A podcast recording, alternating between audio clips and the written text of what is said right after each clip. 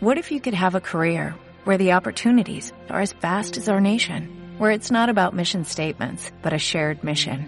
At U.S. Customs and Border Protection, we go beyond to protect more than borders, from ship to shore, air to ground, cities to local communities. CBP agents and officers are keeping people safe.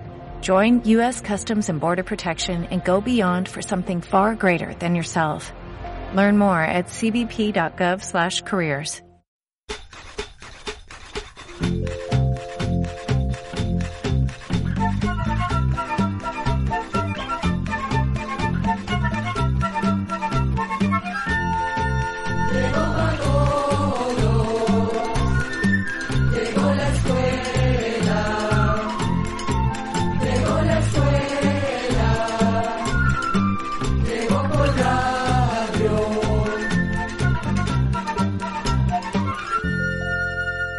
Esta es una buena oportunidad para darnos un abrazo, amigos de Centroamérica y del mundo. Estamos en una nueva edición de... Oigamos la respuesta, el programa del Instituto Centroamericano de Extensión de la Cultura con nuestro lema. Comprender lo comprensible es un derecho humano. ¿Son las salamandras peligrosas para las personas? Nos preguntan por qué la bandera olímpica tiene varios círculos y qué significan. ¿Para qué es bueno el bambú? Bien, nos disponemos entonces a vivir esta nueva experiencia, ustedes y nosotros, en Oigamos la Respuesta. A través del WhatsApp, el señor Javier Gómez nos ha enviado su consulta y dice, les envío una foto de un animalito que hay aquí en las montañas de Santa Bárbara. Lo que quiero saber es si es venenoso. Escuchemos la respuesta. El animal que aparece en la foto que usted nos manda es una salamandra. Estos animales se parecen un poco a las lagartijas, pero no tienen ningún parentesco con ellas más bien son parientes cercanas de los sapos y las ranas. El cuerpo de la salamandra es alargado, su piel es húmeda, generalmente lisa, y puede ser de diferentes colores. Muchas personas, al igual que usted, posiblemente se han preguntado si las salamandras son peligrosas para los seres humanos. Lo cierto es que estos animalitos no son peligrosos para las personas. Las salamandras son animales tímidos que no atacan, no muerden ni inyectan veneno. Ahora bien, las salamandras, al igual que los sapos y las ranas, botan por la piel un líquido que sabe mal, y que en algunos casos puede ser venenoso. Pero este veneno, por lo general, no es peligroso para las personas. Ese líquido le sale a las salamandras cuando algún animal las ataca o las muerde. Esa sustancia puede causar inflamación o irritación, pero no es un veneno que sirva para matar como, por ejemplo, el de algunas serpientes. Sin embargo, como sabe mal o es irritante, el animal que las muerde las suelta rápidamente. Esta es la manera que tienen las salamandras para defenderse. Es conveniente saber que esa sustancia a pesar de que no es peligrosa para las personas, podría causarle algo de irritación o inflamación a una persona si la toca y después se toca los ojos, la boca u otra parte sensible del cuerpo. Por esto, lo mejor es evitar tocar a las salamandras. ¿Por qué la bandera de los Juegos Olímpicos tiene varios círculos? ¿Qué significan esos círculos o símbolos? Es la pregunta que nos hace el señor Eric Cubas desde Managua, Nicaragua. Escuchemos la respuesta. La bandera que representa los Juegos Olímpicos es una bandera blanca que tiene cinco círculos o aros de distintos colores que están entrelazados. Tres aros se encuentran arriba y dos abajo. Esos aros representan a los cinco continentes. El azul representa a Oceanía, el negro a África, el rojo a América, el amarillo a Asia y el verde a Europa. Los aros están entrelazados para representar la unión, la paz y el respeto que siempre debe estar presente entre los atletas de los cinco continentes que participan en las Olimpiadas. Se dice que se escogieron estos cinco colores porque son colores que se encuentran en la mayoría de las banderas de los países que participan. De esta manera, cada país que participa encuentra en la bandera olímpica algún color de su propia bandera. La bandera olímpica fue creada por el barón Pierre de Coubertin en 1913 y fue izada por primera vez en un estadio olímpico en París en 1914. Esta bandera se iza en todas las ceremonias de apertura de los Juegos Olímpicos. Yo sé que eres libre de irte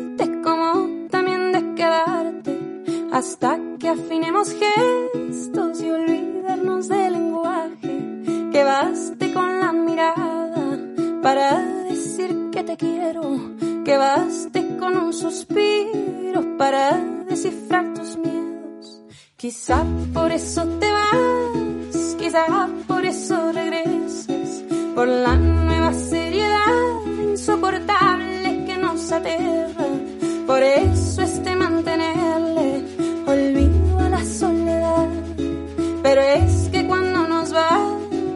los dos volteamos atrás. Y puede que eso sea cierto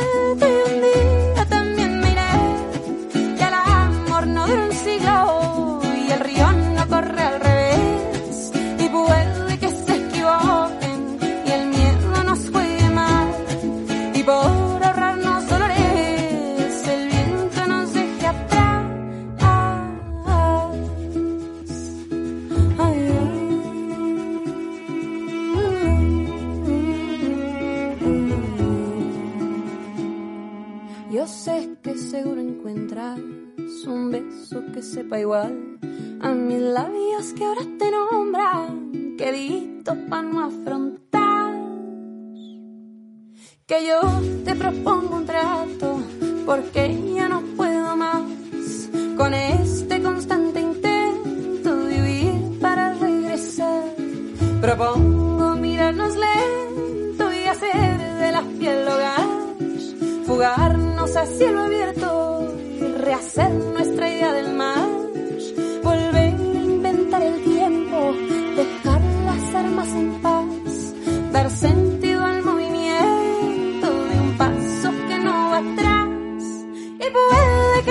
eso sea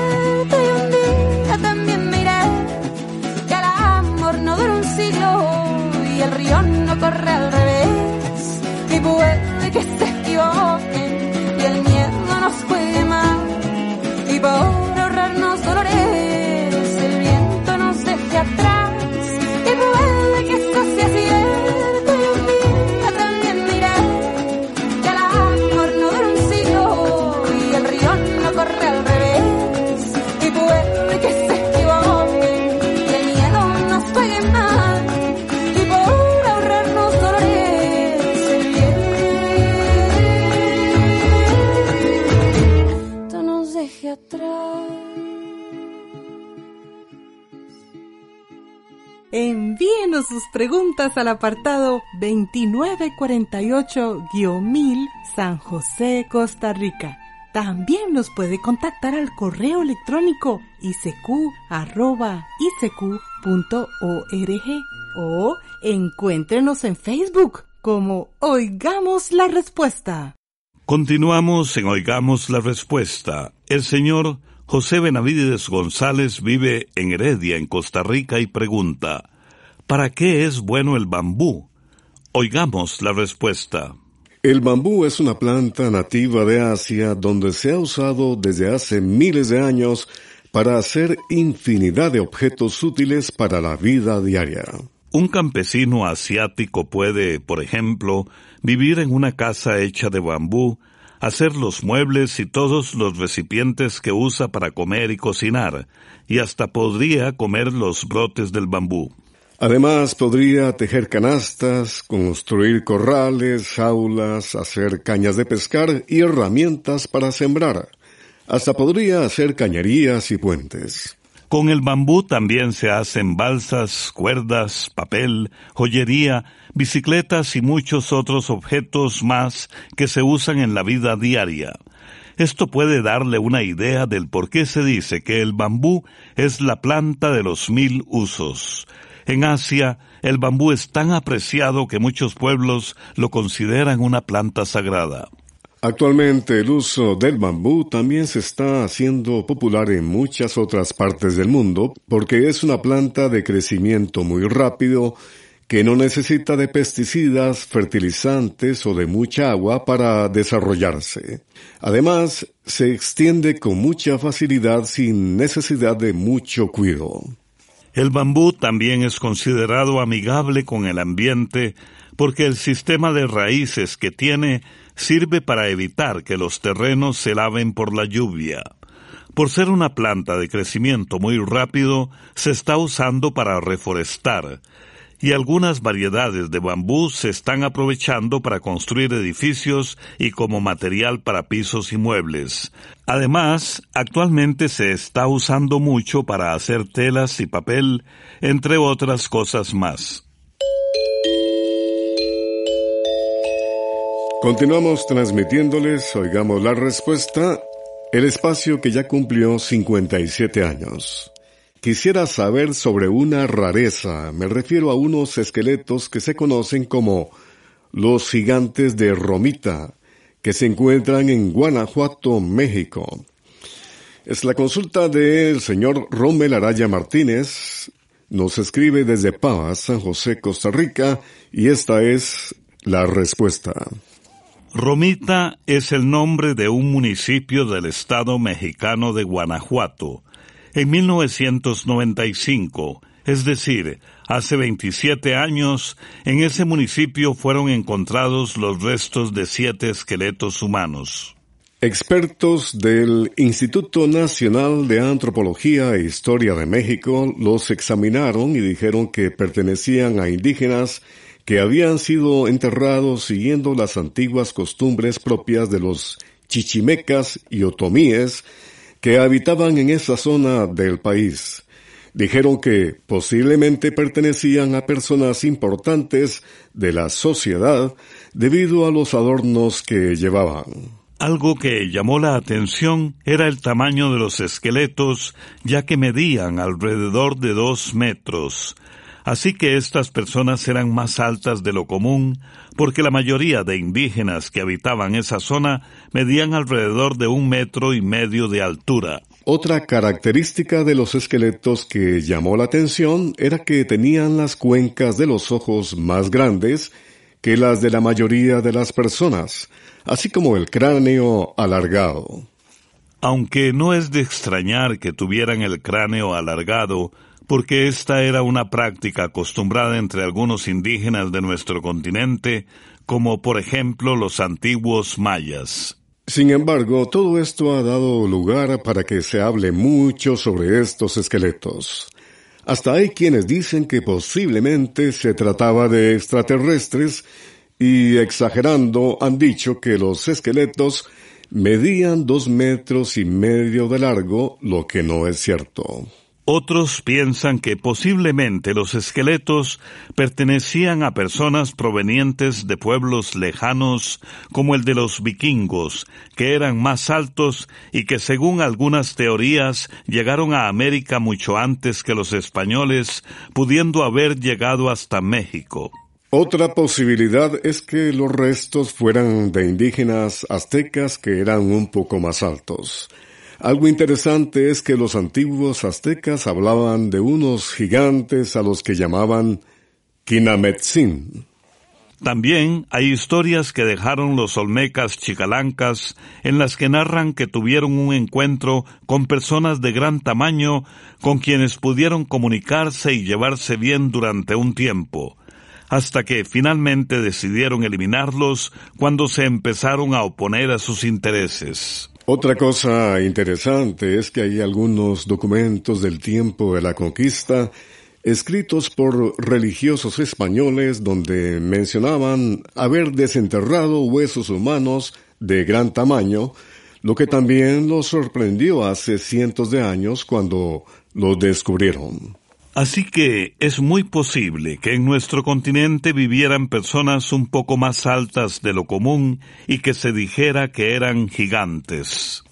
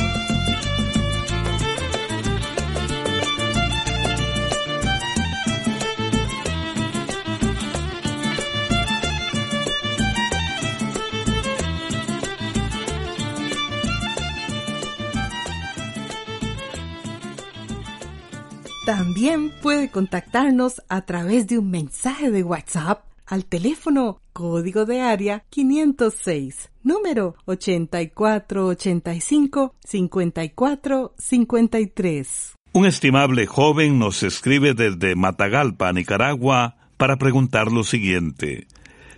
¿Qué daños les causa la marihuana a los jóvenes? Oigamos la respuesta. Se dice que el consumo de marihuana es peligroso sobre todo para los niños y los jóvenes porque su cerebro aún se está desarrollando. La marihuana contiene sustancias químicas que alteran el funcionamiento del cerebro. El cerebro de los jóvenes no termina de desarrollarse hasta aproximadamente los 25 años y estas sustancias afectan principalmente las áreas del cerebro que tienen que ver con la capacidad de aprender, planear y tomar decisiones, que son las últimas áreas del cerebro en desarrollarse. Así que la marihuana puede llegar a causar problemas de aprendizaje y afectar la memoria y la capacidad de juzgar correctamente. Además, puede afectar la coordinación y la capacidad de reaccionar con rapidez, lo que puede resultar fatal a la hora de conducir. De manera que el consumo de marihuana puede llegar a afectar el desempeño de los jóvenes en los estudios, el trabajo, el deporte y también puede causar serios problemas en las relaciones con los demás. Y es importante saber que a algunas personas la marihuana puede provocarles problemas mentales como alucinaciones y delirios de persecución. Y aunque no todos los jóvenes que consumen marihuana se vuelven adictos, siempre existe el riesgo de que algunos con el tiempo no puedan dejar el vicio. Y lamentablemente se ha visto que en algunos casos, al no sentir los mismos efectos placenteros y la sensación de relajación que produce la marihuana, los jóvenes recurren a otras drogas más fuertes como la cocaína o el crack, tratando de tener los mismos efectos, lo que se convierte en una especie de trampa mortal de la que cuesta mucho liberarse. Les invitamos a visitar nuestro canal de YouTube, siempre con interesantes temas en Veamos la Respuesta. Desde Rosita, Nicaragua, a través de Facebook, el señor Alberto González Valdivia nos ha enviado un mensaje y dice, ¿es verdad que la Virgen María, la Madre del Señor, tuvo más hijos, a como dicen los hermanos evangélicos? Escuchemos la respuesta. Vamos a decirle, don Alberto, que sobre esto existen diferentes maneras de pensar. Algunas personas creen que María tuvo otros hijos además de Jesús. Esto lo creen porque en algunos pasajes de los Evangelios se habla de los hermanos de Jesús, como por ejemplo en el Evangelio de Lucas, donde alguien le dice a Jesús este recado. Tu madre y tus hermanos están fuera y quieren verte. Algo parecido se menciona en otros evangelios. La mayoría de las iglesias evangélicas dicen que estos hermanos eran hijos de José y María. Mientras que quienes pertenecen a la Iglesia Católica y Anglicana creen que realmente no eran hermanos de Jesús, sino que se trata de otros parientes como primos. Porque en el tiempo en que vivió Jesús, se acostumbraba a llamarle hermano a cualquier pariente cercano. Se les decía hermanos a todos los que descienden de un mismo abuelo. Por otra parte, los cristianos ortodoxos creen que estos supuestos hermanos eran en realidad medios hermanos de Jesús. Creen que eran hijos de un primer matrimonio de José, quien se casó con la Virgen María después de haber enviudado. Como ve, sobre este asunto existen diferentes maneras de pensar entre los creyentes.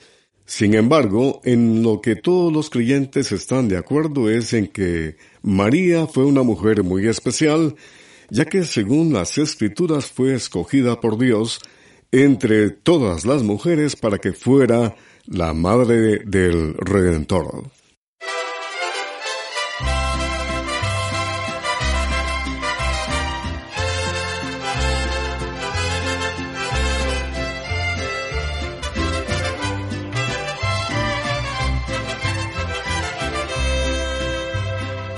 Soy del mero Chihuahua, del mineral del Parra.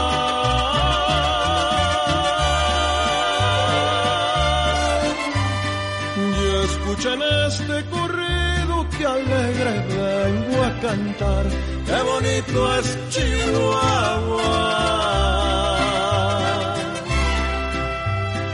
Linda mi tierra norteña, india vestida de sol.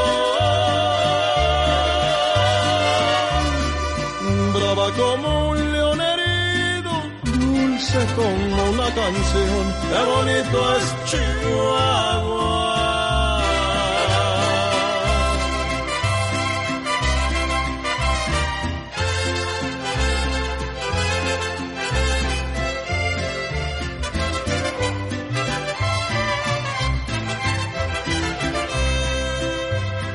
Para valientes mi tierra para manzanas el valle.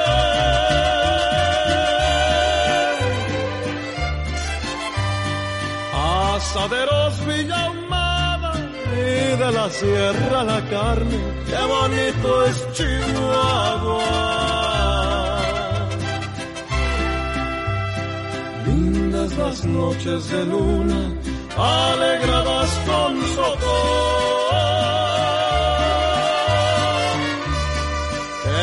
allá por las juntas me paseaba con mi amor. Qué bonito es Chihuahua.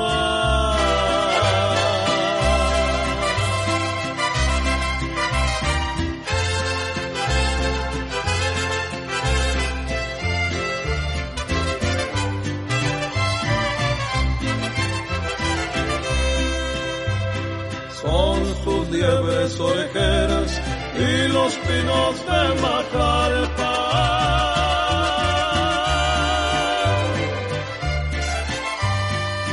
Gran ganado llamado Caras Blancas de Chihuahua, qué bonito es Chihuahua. luego y ya me despido, no se les vaya a olvidar. A gente buena, Chihuahua, es valiente.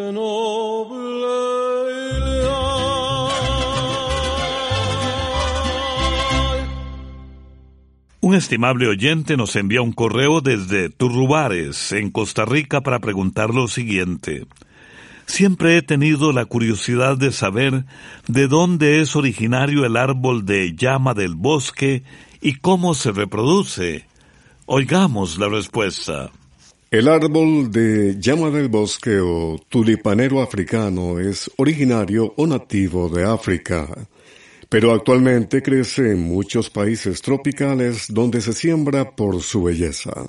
Este árbol es muy hermoso porque sus flores son grandes y de color entre rojo y anaranjado fuerte, lo que contrasta con el verde oscuro de las hojas. El árbol llama del bosque es bastante común en todos los países de Centroamérica. En Costa Rica se encuentra en casi todo el país. Este árbol se puede sembrar tanto por estaca como por semilla, pero es preferible reproducirlo por semilla. Cuando las semillas están bien secas, se pueden poner a germinar en una caja con tierra. Cuando las plantitas tienen unos 20 centímetros de alto, ya se pueden trasplantar al lugar definitivo. Eso sí, antes de sembrarlo debe tener en cuenta que el árbol de llama del bosque llega a medir hasta 20 metros de altura y su copa puede llegar a extenderse unos 15 metros. Así que debe escoger muy bien el lugar donde lo va a sembrar para que después no vaya a tener problemas por su tamaño. Si buscas la paz, no hospedes en tu mente malos pensamientos, no comiences rumores y no hables lo que realmente no sabes. Así encontrarás paz. Anónimo. Antes de despedirnos, les invitamos para que mañana tengamos un nuevo encuentro con temas como estos. ¿Cuál es el pájaro que llaman alma de perro? ¿Cómo se abastecen de agua las islas pequeñas? También conoceremos, entre otras cosas, del aceite de pescado y si es bueno contra el asma. Les esperamos. Programa C Control 52. Y así llegamos al final del programa del día de hoy. Los esperamos mañana en este su programa Oigamos la Respuesta. Mándenos sus preguntas al apartado 2948-1000 San José, Costa Rica. También puede enviarnos sus preguntas al correo electrónico isq.org o encuéntrenos en Facebook como Oigamos la Respuesta. O llámenos por teléfono, código de área 506, número 2225-5338 o 2225-5438. Recuerde que comprender lo comprensible es un derecho humano.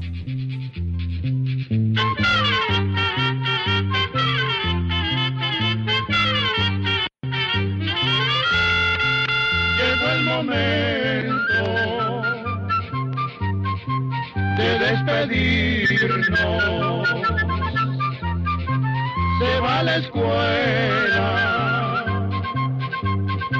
se va cantando